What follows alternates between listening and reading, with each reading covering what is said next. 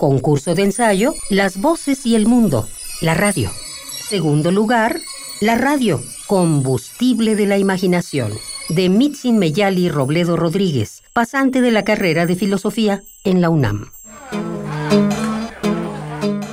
Nadie niega que hay momentos de locura. Se pierde el norte de vez en cuando y blandas furias nos enseguecen. Hay, también, momentos de tedio seco e indetenible. Estos son menos dramáticos, pero petrifican en conformidad. El punto es que tiró la toalla a la mente despejada y te quedaste completamente a oscuras. ¿Qué te tiene así?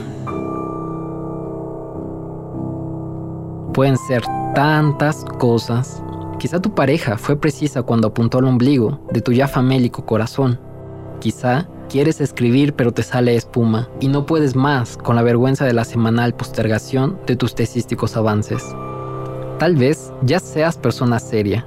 Así, quizá entonces lo que te preocupa es lo que Carlos Montemayor llamó la ira entre quincenas y casas prestadas y ropas que envejecen. A lo peor y te despiden y la posibilidad te tiene paralizado. En este total abandono de ti, has descendido en la escala de los seres y te has vuelto abyecto y cavernario. Incluso tu sensibilidad se obstina para no interrumpir tu ensimismamiento. ¿Dónde quedó tu capacidad de obrar, de siquiera ponerte en movimiento? Y si te dijera que hay una salida sencilla a todo esto, ¿la tomarías?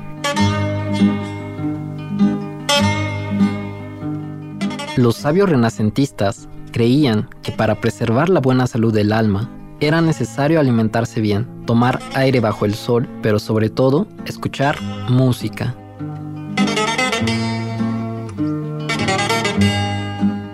Creían que si los vapores que exhalaban los alimentos eran benéficos para nuestro cuerpo, con mayor razón la música, en esencia incorpórea, era la mejor manera de nutrir el alma. En mí no hay nada mío, solo. Una risa, un poema, el timbre de un joven al hablar. Todos ellos eran música. Y bien, ¿qué tiene que ver todo esto con la imagen de ti inmóvil? Si estás escuchando, entonces sabes lo sencillo que es encender la radio.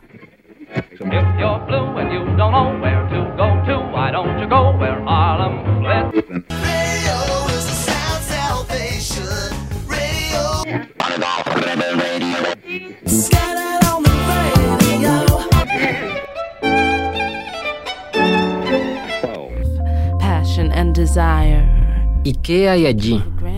Voces, ritmos, silencios, ecos y ruido, y carcajadas y gente y el mundo.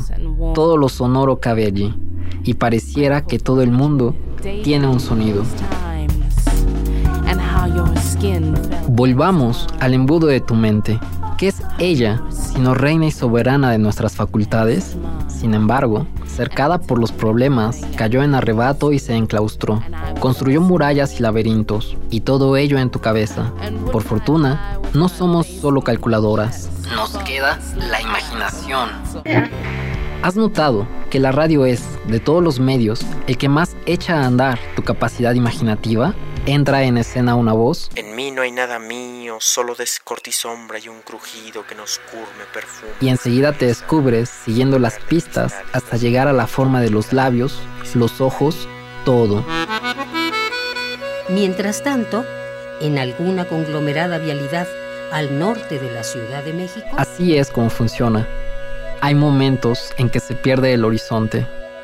Cuando eso pase, prueba a prender la radio. Con seguridad algo, alguien se escuchará. Y sin darte cuenta, habrás recuperado tu lugar en el mundo.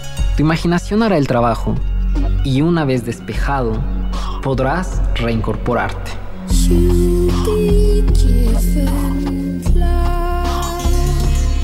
concurso de ensayo, Las voces y el mundo, la radio.